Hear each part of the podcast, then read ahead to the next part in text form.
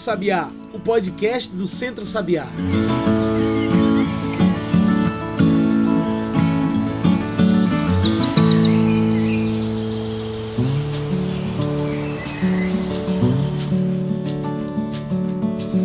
Olá e bom dia, boa tarde, boa noite para você que nos acompanha no Spotify e pelo Mixcloud. Eu sou João Lucas e está começando agora o Cantos do Sabiá, nosso podcast semanal sobre o campo, a cidade e o mundo. Cantos do Sabiá é o podcast do Centro Sabiá, então já segue aí esse programa para toda semana receber um episódio novo. Você também pode passar pelo nosso site e encontrar tudo que a gente produz. Anota aí, centrosabiá.org.br, tudo junto e sem acento. Também pode trocar uma ideia com a gente pelas nossas redes. No Instagram, no Twitter, no Facebook, procura por Centro Sabiá. E no programa de hoje nós falamos sobre o dia 25 de julho, o Dia Internacional da Agricultura Familiar. A agricultura familiar é o cultivo da terra feito pelo pequeno agricultor, a pequena agricultora. É alimento cultivado muitas vezes por famílias, em suas próprias propriedades na zona rural, em suas próprias casas. Segundo a Embrapa, a empresa brasileira de pesquisa agropecuária, a agricultura familiar está em quase 85% do meio rural de nosso país, especialmente no Nordeste, com um terço da produção total. Mesmo assim, a agricultura familiar é constantemente ameaçada pelo avanço do mercado do veneno, o agronegócio, e também pela ação do governo federal atual, que mostra pouco interesse no desenvolvimento agroecológico. E é para falar sobre isso tudo, essa discussão sobre o Dia de Agricultura Familiar, que hoje trouxemos para a nossa mesa virtual Antônio Queiroz. Antônio, é um prazer ter você com a gente hoje. Você poderia se apresentar melhor para quem nos ouve? Falar um pouco sobre quem é você e sobre o seu trabalho? Olá, sou Antônio Queiroz, né? Antônio Alves Queiroz, conhecido como Antônio do Velho, moro aqui no sítio Enjeitado, beira do Rio Pajeú. Nasci e me criei aqui, beira do Rio Pajeú, tive uns tempos fora, fui em São Paulo, já está com 22, 22 anos que eu estou aqui, né? E desde já sou, sou agricultor familiar. É, junto com o Centro Sabiá, né, que nos proporcionou, nos ensinou muito bem a trabalhar sem, sem uso de veneno e queimada, né? Isso para mim foi uma maravilha, viu? E por isso até hoje estou aqui, né, aqui na agricultura familiar, que tudo quanto eu produzo eu tiro daqui do tudo que eu produzo Aqui eu tenho aqui na minha propriedade, no sítio enjeitado. Todos alimentam, a maior parte da alimentação, milho, feijão, arroz, né? Batata, milho, mandioca, tudo eu tiro daqui da minha propriedade. Já entrando nessa nossa discussão da data do dia 25, Antônio, o que configura e o que é a agricultura familiar? Eu acho que o Dia Internacional da Agricultura Familiar é um dia para ser muito lembrado pelos pequenos e médios agricultores, principalmente o agricultor familiar, que é, é muito, como é que diz, é uma pessoa muito mal, é mal vista a ver no começo, agora já está muito bem, graças a Deus, né?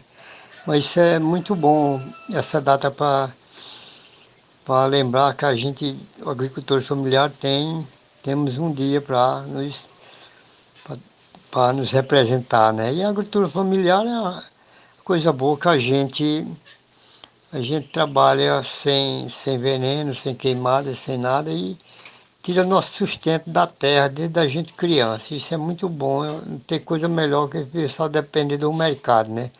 E a gente está comendo uma comida, uma comida muito, muito saudável, né? Sem veneno e sem, sem queimada e sem agrotóxico, né? Como você vê hoje a importância do pequeno produtor da agricultura familiar para a alimentação brasileira? O pequeno agricultor hoje é, é muito bom, é bem visto já hoje que o pequeno agricultor está tirando seu próprio sustento da, da, da roça onde você mora e vive, né? Nas comunidades, quando você tira algum produto que lhe sobra, você compartilha ou vende para os vizinhos perto da, da comunidade da gente. Mas é coisa muito maravilhosa isso aí. 25 de julho é uma data muito importante para lembrar das lutas do campo, de uma agricultura familiar e sem veneno. Você vê a agricultura familiar como uma frente de defesa contra o agronegócio e os venenos e pesticidas? Isso é muito importante o dia 25 de junho, né, que, a, que nos representa, né, e a gente Então a gente dá mais força mais, mais ânimo, ânimo e coragem para trabalhar, trabalhar no nosso sustento e competir até mais do, do agronegócio. Porque o agronegócio hoje ele só, ele só trabalha com veneno, né? Com veneno e explora na, o povo, né? A maior parte do povo. E a gente está sabendo estar tá comendo uma comida muito saudável, né? Para nós, para nossas famílias e para nossos vizinhos. É verdade. E inclusive é pensando nisso, nessa produção da agricultura familiar, que a gente agora ouve o depoimento da própria ONU Brasil, a Organização das Nações Unidas, que com números da pesquisa da FAO, a Organização das Nações Unidas para Alimentação e Agricultura, mapeou a agricultura familiar no mundo. Vamos ouvir? Mais de 90% dos 570 milhões de fazendas ao redor do mundo são administradas por uma pessoa ou uma família. A agricultura familiar produz mais de 80% da comida do mundo. Essas famílias que cultivam alimentos, peixes, trabalham na floresta, criam aves e gado, têm um importante papel no combate à fome, na redução da pobreza e no desenvolvimento sustentável de territórios rurais mas os agricultores familiares enfrentam muitos desafios, como o acesso à posse dos seus territórios e a recursos naturais e produtivos, vulnerabilidade com as mudanças climáticas ou o alto índice de migração urbana de jovens e mulheres, devido à falta de oportunidades nas áreas rurais. Agricultores familiares executam sistemas agrícolas diversificados e preservam alimentos tradicionais, contribuindo tanto para uma dieta balanceada quanto com a preservação da biodiversidade mundial. Eles fazem parte de redes regionais e culturas locais e deixam boa parte de sua renda nos mercados de sua região, gerando muitos empregos. Todas essas características mostram que os agricultores familiares possuem um potencial único para impulsionar sistemas alimentares sustentáveis e produtivos se as políticas ambientais os apoiarem nesse processo. Para isso, governo, academia, cooperativas, sociedade civil e organizações internacionais comprometeram-se em fortalecer a agricultura familiar, não apenas através de assistência técnica, mas também através de esforços para gerar dados, estudos, estatísticas e políticas e regulações nacionais. Diversas fontes de informação, se consolidadas, podem ser ferramentas fundamentais em tomadas de decisão, melhorando a qualidade de vida, especialmente nas áreas rurais. A plataforma de conhecimento da agricultura familiar permite o acesso livre e imediato à informação em todo o mundo, no que diz respeito à agricultura familiar e a seus tópicos relacionados. Ela promove o compartilhamento e a disseminação de conhecimento entre todos os atores envolvidos no desenvolvimento dos territórios rurais. Além disso, a plataforma dá visibilidade às políticas implementadas e ao conhecimento desenvolvido através das colaborações Sul-Sul e Triangular entre as nações. Ela promove também redes de gestão de conhecimento, ao conectar quem busca informações e quem as fornece. Com isso, melhora o aprendizado mútuo e beneficia todas as autoridades especialistas relacionadas ao setor rural. Colaboradores de várias áreas estão participando dessa iniciativa providenciando conteúdo. Assim, os usuários poderão ter acesso a essas fontes. A busca é bem simples. Selecione a língua e o tipo de documento que procura, dentre os tópicos: políticas públicas, leis, manuais, estudos de casos, estudos comparados, livros, jornais especializados, artigos, vídeos, projetos ou práticas relacionadas à agricultura familiar.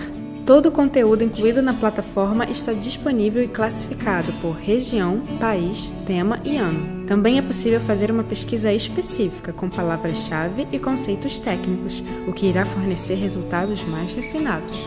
Essa é a plataforma de conhecimento da agricultura familiar, fornecendo informação de qualidade disponível para todos, empoderando agricultores familiares ao redor do mundo.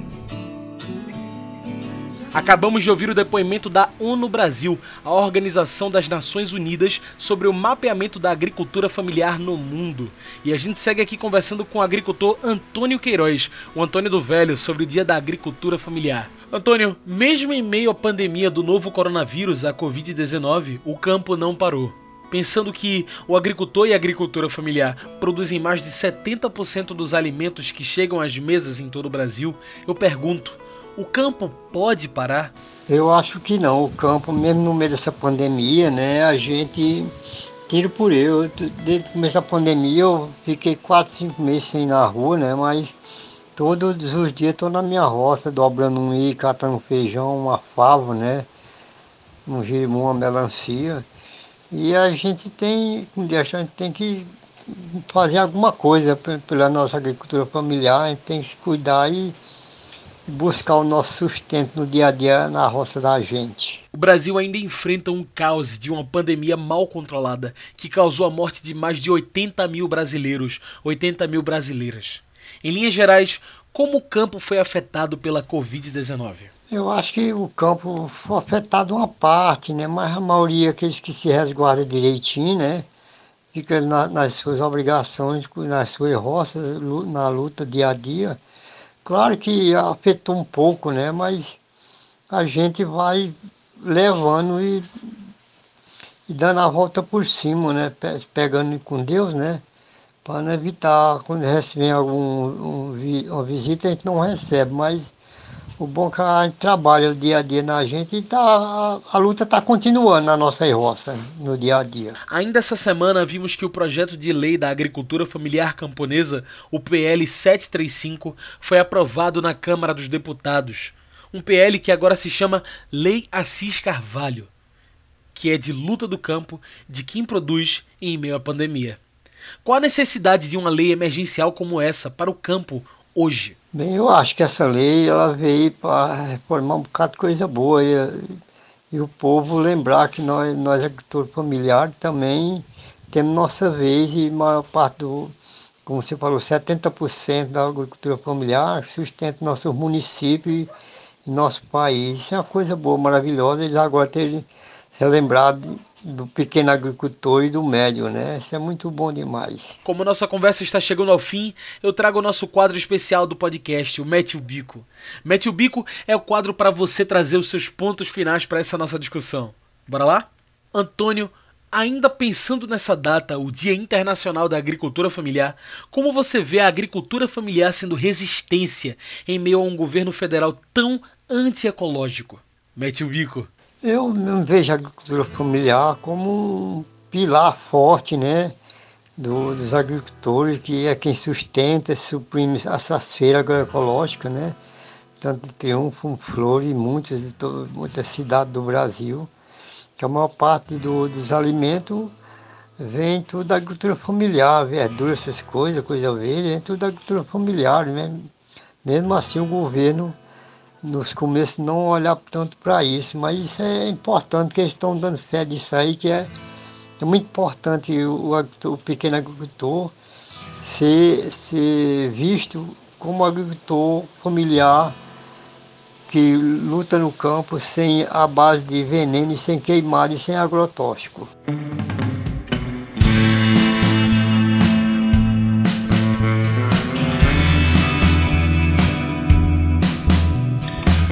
Perfeito. Antônio, foi um prazer bater esse papo com você. Tem alguma coisa que você gostaria de acrescentar, alguma consideração final? Bem, eu fico feliz por vocês terem nos proporcionado falar um pouco sobre a agricultura familiar e sobre essa pandemia, né? E eu fico também feliz que eu não, não mencionei, eu vou mencionar agora, outra empresa, além de ser Sabiá, que foi a primeira que me, me abriu as portas para ensinar muita coisa. Teve a Dessu Baixa que foi uma mão na roda também, me ajudou muito e ainda hoje também nos ajuda e proporciona. Que eu fiz parte da cooperativa Copcapa, né, e da Dessu Baixa Verde, né, como ainda hoje ainda sempre lá. Tenho muitos amigos agricultores e agricultoras que também fazem sua parte na agricultura familiar e, e todos eles, a maior parte, 80% tendo nas suas filhas agroecológicas Triunfo e Serra Talhada, a Dessu Baixa Verde com a Copcapa, né. E tudo isso para a gente é um aprendizado. Mas para mim eu fico feliz em, em, responder todas essas perguntas. Desculpe se não for, se foi, foi muita, viu, meu amigo? Tá bom? Mas fico feliz por Centro Sabiá e a minha amiga Nicrea ter, no, nos, ter falado bem de mim, da gente, a nossa experiência que trabalha com agroecológica, agroecologia há um bocado de tempo, né? Agrofloresta, né? E, e a gente vamos vivendo, tá bom? Mas tudo isso aí, a minha grande escola foi Centro Sabiá, junto com a Dessu Bachelverde, tá bom? Uma boa tarde a vocês. Muito bom. Gente, hoje eu conversei com Antônio Queiroz, agricultor familiar associado do Centro Sabiá Então é isso, pessoal. O Cantos do Sabiá vai ficando por aqui e a gente agradece a todo mundo que nos ouviu hoje.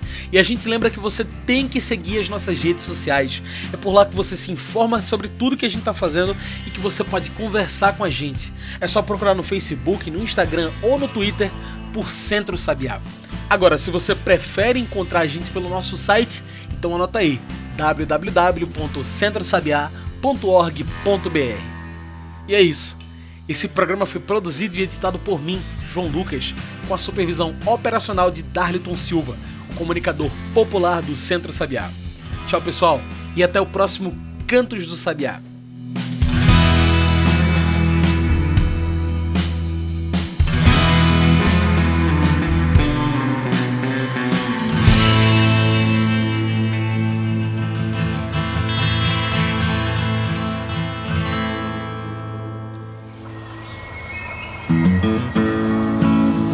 Você ouviu Cantos do Sabiá. Cantos do Sabiá é o podcast do Centro Sabiá em parceria com Brasil de Fato.